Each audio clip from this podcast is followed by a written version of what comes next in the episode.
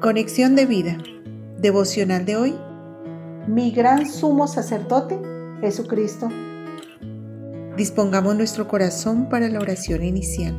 Señor Jesús, has pasado al trono de la gracia como el mayor sitio de poder y desde allí me tienes compasión como mi supremo sacerdote, pues te compadeces de mis debilidades y aflicciones porque tú las padeciste sin pecar.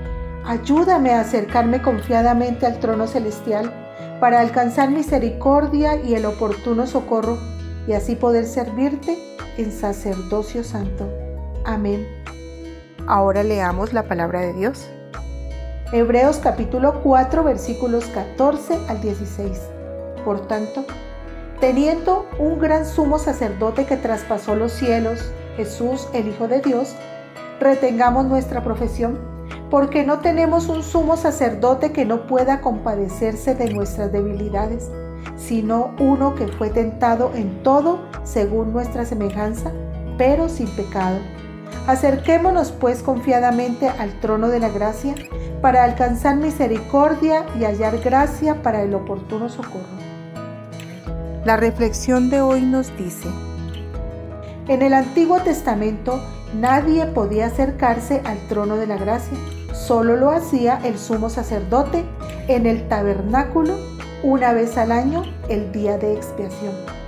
Pero antes debía haber ofrecido sacrificio para cubrir sus propios pecados y los pecados del pueblo.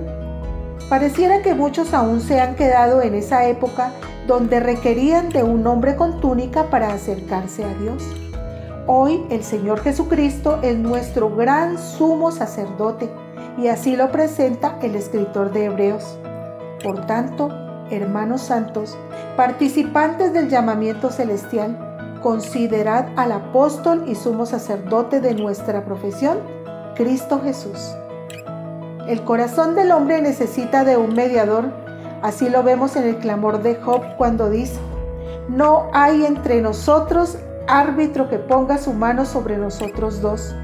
Job ansiaba tener un mediador entre él y Dios, que pusiera una mano en la mano de Job y su otra mano en la mano de Dios para acercarlos. Cristo es ese único mediador, ese sacerdote por medio de quien cada creyente tiene un acceso personal a Dios Padre. Jesucristo se convirtió en un sacerdote cuando traspasó los cielos.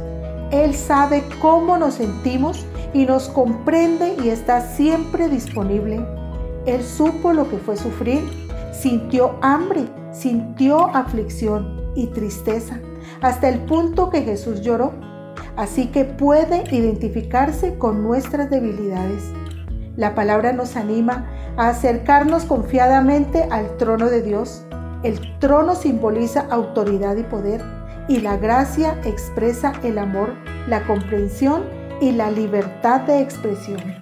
Hoy, todos los creyentes hemos sido elegidos por Dios. La Biblia dice, mas vosotros sois linaje escogido, real sacerdocio, nación santa, pueblo adquirido por Dios, para que anunciéis las virtudes de aquel que os llamó de las tinieblas a su luz admirable. Primera de Pedro 2.9. Hermano, cumplamos este propósito de Dios en nuestra vida para que podamos ser un sacerdocio santo para Él. Visítanos en www.conexiondevida.org. Descarga nuestras aplicaciones móviles y síguenos en nuestras redes sociales.